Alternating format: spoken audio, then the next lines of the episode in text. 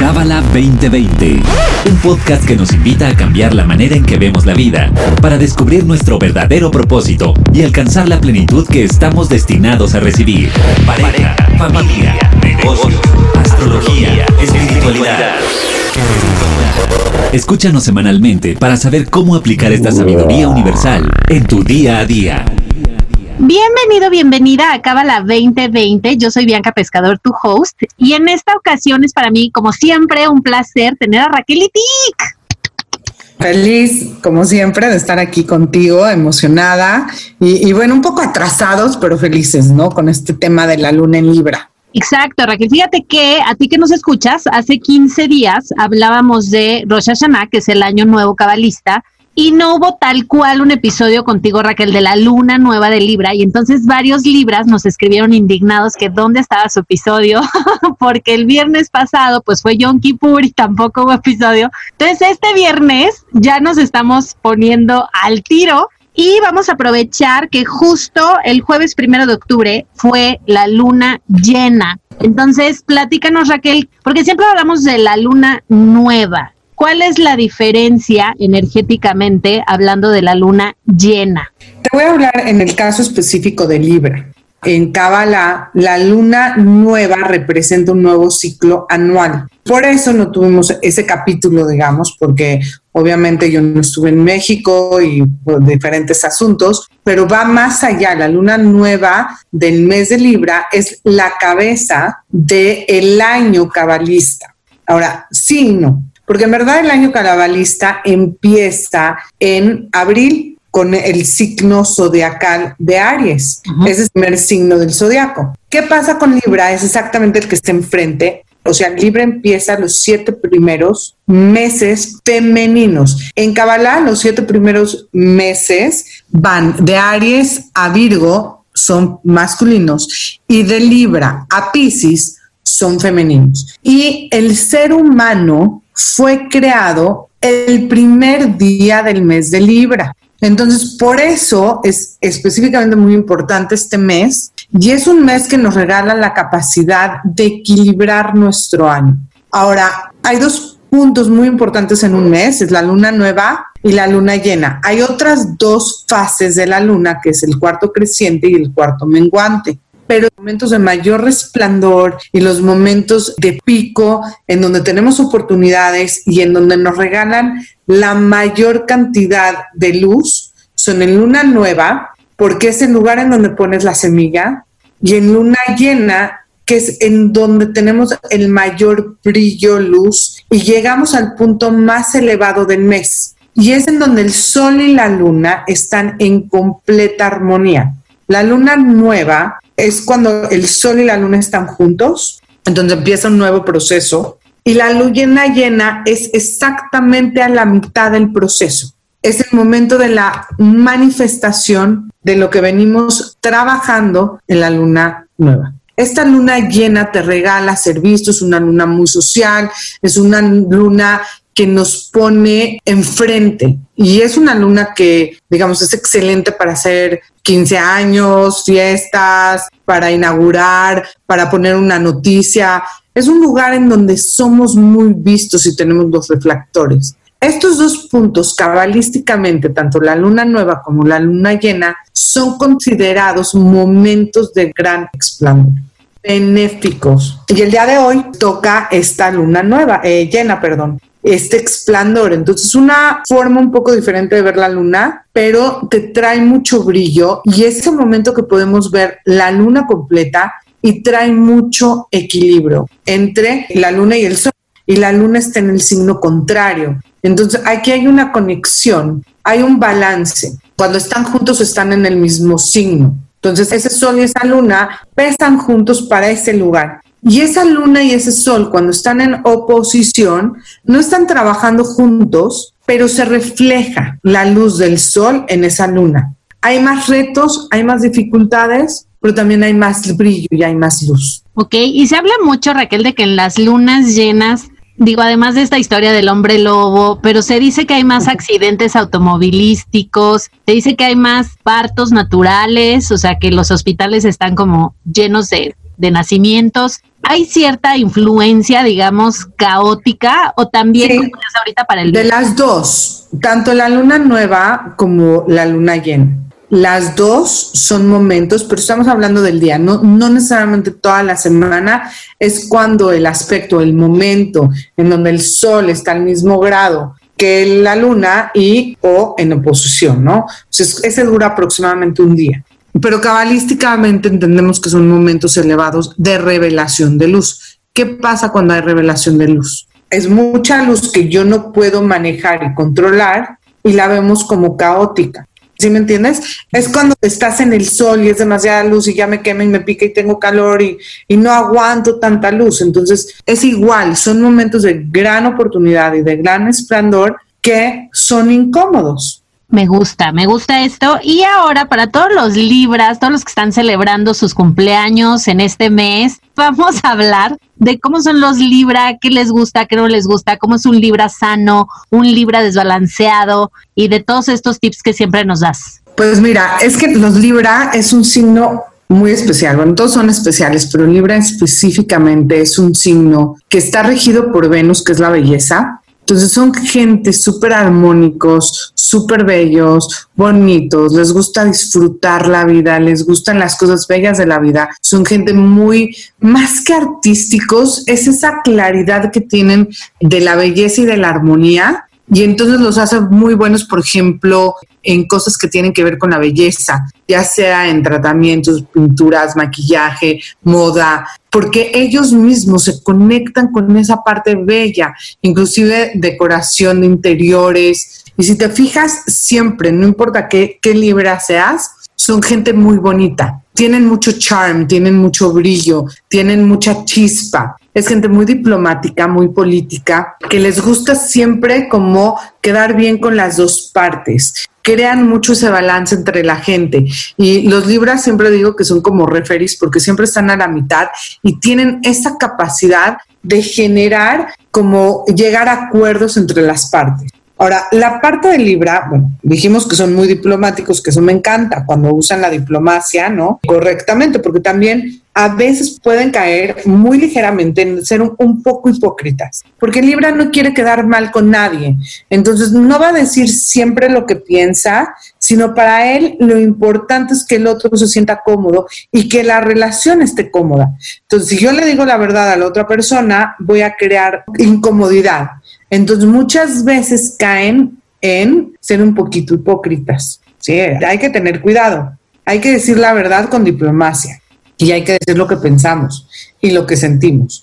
Porque a Libra le importa mucho el que dirán, le importa mucho esa armonía con el otro. Si nos damos cuenta, Aries es el yo, y Libra es el nosotros. Entonces, ¿dónde está Libra? En el nosotros, en conectar con la otra persona y siempre buscan cómplices, siempre buscan gente con quien estar, siempre buscan estar en pareja, siempre buscan conectar. No es desde la parte emocional, por ejemplo, decimos un Piscis o un escorpión o un cáncer, no es en la parte emocional, es en la parte social, en esa conexión ¿Qué hacemos con la otra persona? ¿Sí? Necesitan pareja, necesitan sentirse acompañados.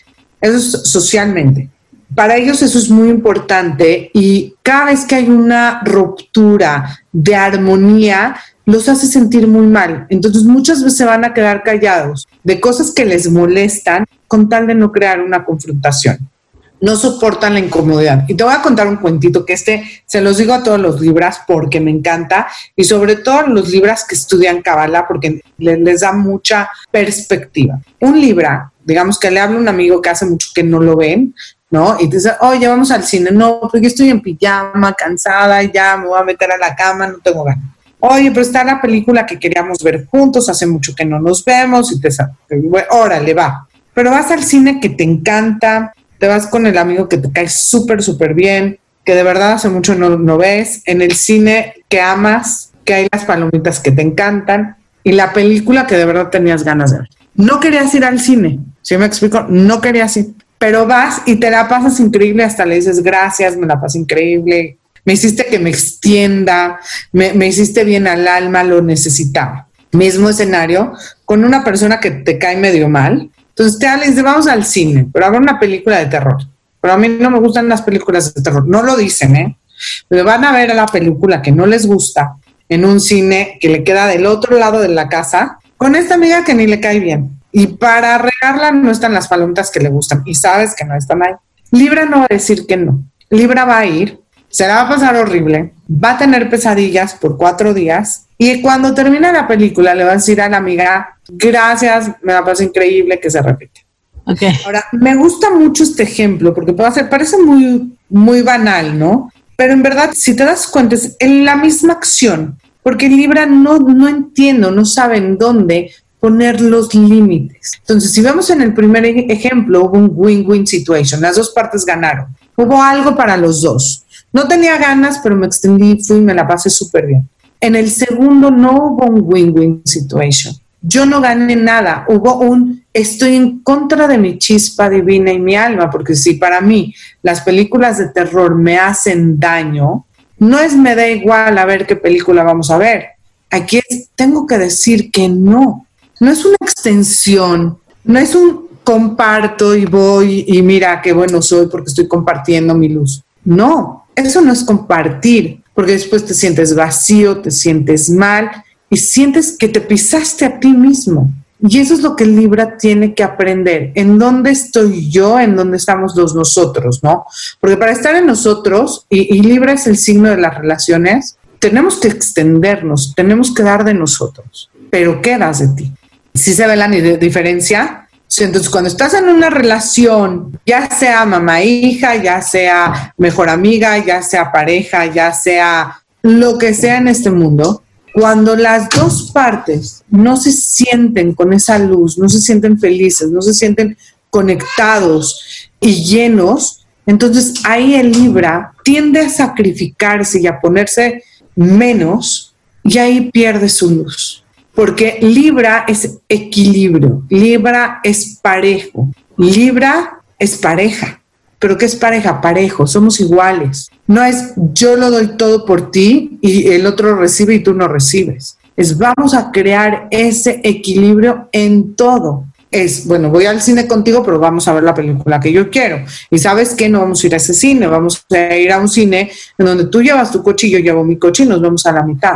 Pero el libro con tal de no perder la conexión con la otra persona, no sabe poner límites. Pero ¿sabes qué es lo curioso, Raquel? Que, o sea, los libra, pero aplica para todos. Yo te lo digo porque me pasó hace 10 días que yo estaba en una dieta y me invitaron a cenar, ¿no? Y yo quería ir al cine. Entonces me dice, no, es que no sabes las ganas que tengo de esta pizza. Y yo justo lo que acabas de decir, o sea, dije, voy a compartir mi luz y lo voy a acompañar a comerse esa pizza que tanto ha deseado toda la semana fail, o sea, todo mal. Fuimos a donde no quería ir, a comer algo que ni quería, que, o sea, todo mal. Y regresé a mi casa a las once y media, o sea, con la pizza hasta la garganta llena y dije, ¿qué ando yo haciendo cenando cosas con... Y justo lo que decías, ¿no? Como que cero, no sentí ni que revelé luz, y, pero yo fui porque entonces voy a compartir con esta persona que quiere cenarse su pizza. Y al final como que ni acaba uno compartiendo. No, porque, o sea, tú, tú te estás sacrificando, entonces del sacrificio no, no hay luz. O sea, luz y compartir es cuando realmente estás revelando, estás compartiendo tu chispa divina.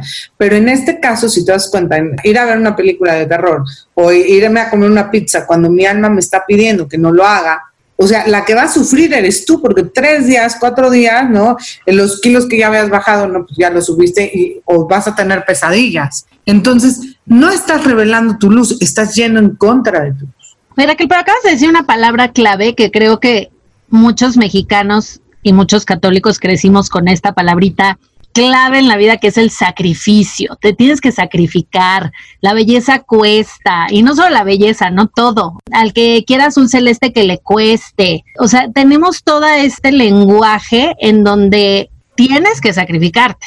Mira, tocaste dos puntos diferentes. Una cosa es el sacrificio y otra cosa es esta parte de, mira, también en Kabbalah se maneja el sacrificio y también se maneja el esfuerzo, pero desde una perspectiva muy diferente. Sacrificarte no es ir en contra de tu luz y pasar por ese proceso de ganarte las cosas, no es ir en contra de tu luz y de lo que tú realmente quieres, quiénes realmente quieres, tu alma desde la culpa, desde el dolor, desde el drama, desde que ya no me va a querer porque no voy con esa persona, entonces yo soy la peor persona del mundo.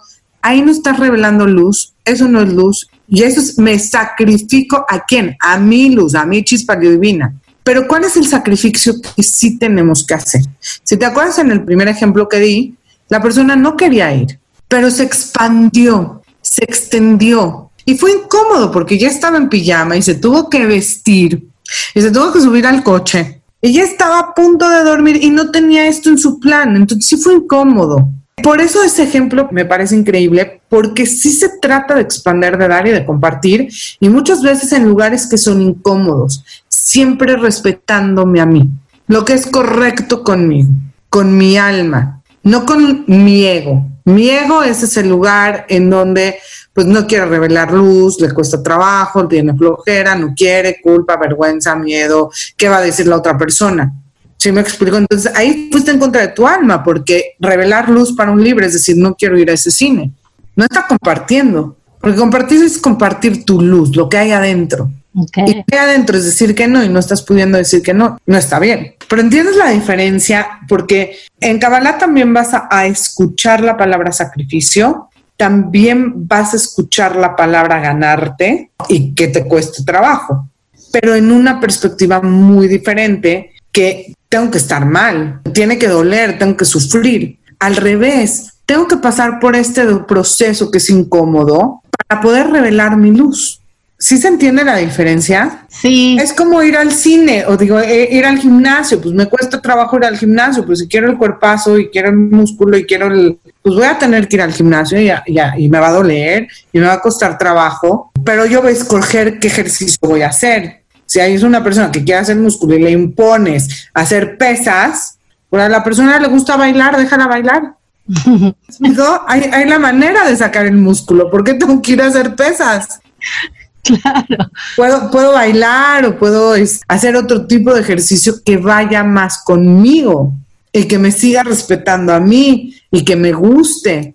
Ya, me encantó el ejemplo del gimnasio. Igual, por ejemplo, la alimentación, ¿no? O sea, no es tan fácil, entre comillas, comer sano. O sea, estos licuados verdes que se hacen las personas de poner todas sus verduritas en la licuadora y tal, o sea, toma un esfuerzo. Es más fácil agarrar un jugo que trae 800 mil tipos de azúcar que no te hacen bien. Pero es, es por eso Kabbalah me encanta, porque es muy específico para, para, cada persona y a pesar de que todo lo que hablamos acá aplica para todo el mundo, cada quien se tiene que sentir qué es sano para ti, qué necesitas tú. Entonces, Libra tiene que aprender a poner límites y a decir que no, pero tiene que ver cómo eso va con él mismo y en dónde se expande y en dónde hace restricción. Entonces, a lo mejor a ti te funcionan los jugos, a lo mejor a mí, para mí es comer carne y proteína, y para la otra persona, a lo mejor necesita azúcares, it's okay. Pero cada quien tiene que entender qué necesito yo, y ese es el problema de Libra, que Libra ve las dos partes de la moneda y siempre trata de crear este equilibrio. Entonces le cuesta trabajo tomar decisiones, porque ¿qué tal si hago esto? Es un signo de aire, ¿te das cuenta? Es mental veo las dos partes. ¿Qué tal si tomo esto y qué tal si tomo el otro? ¿Y qué tal si estoy mal? ¿Y qué tal si esta era la parte correcta? Libra cede su poder de elección porque no sabe qué quiere, porque no sabe qué elegir. Entonces hace que el otro elija y ahí ya se va perdiendo el mismo. Y mira, te voy a poner un ejemplo. A mí me dio una época en donde cuando me casé mi esposo no come ni frutas ni verduras. Y a mí me gusta, no, no soy la pan número uno, pero me gusta. Entonces dije, ay, qué flojera, yo como lo que él coma. Y por año y medio, casi dos años, dejé de comer frutas y verduras hasta que dijo, espérate, a ver, espérate. Este esposo lo amo, lo adoro, pero a mí sí me gustan. Me voy a hacer una ensalada, voy a picarle jitomate a mi huevito. Libra hace eso, Libra se mimetiza con la otra persona y cede lo que a ti te guste, lo que tú quieras. Vamos a, a donde tú quieras y no habla desde su poder. Es siempre estoy con el otro y hacemos lo que el otro quiere. Entonces Libra tiene que tomar decisiones. Eso es Aries. Aries sabe que le gusta, que quiere, hacia dónde va. Ese es el reto de Libra, de entender qué quiero. Porque desde ese lugar voy a saber qué es bueno para mí. Y voy a saber cuando estoy con mi chispa divina o en contra de mi chispa divina. Qué fuerte, qué duro. Es un trabajo. Y para todo. Para todo. Y va por varias formas, ¿no? Uno, si le digo lo que yo quiero, ya no me va a querer. Si le digo lo que yo quiero, va a estar incómoda la situación, porque mejor le digo, vamos a hacer lo que tú quieras, y así está asegurado que vamos a estar en armonía. O me importa mucho lo que piense el otro, ¿no? Desde esta perspectiva. O por el otro lado, porque no sé lo que yo quiero. Entonces cedo mi poder desde ese lugar. Y ese es parte del reto completo de Libra Libre es armonía, es belleza, es fuerza, es gracia. O sea, son la gente que hablas y, dices, wow, te quedas así porque tienen una sensibilidad, un don, un charm impresionante. Son agradables, son bellos, son pispiretos, ¿no? Así que los ves, wow, quiero esa energía. Pero esa es la parte que vienen a a trabajar, a entender que es más importante lo que ellos necesitan que lo que el otro quiere, que está bien estar incómodo a veces por luchar por lo que uno realmente quiere. Y eso al final del día va a mejorar la relación, porque eventualmente no es sostenible decir a todo que sí. Exacto. No es sostenible no verte. Sí, eventualmente, por ejemplo, en una relación cedes, cedes, cedes hasta que un día te hartas y ya no hay vuelta atrás y dejas todo.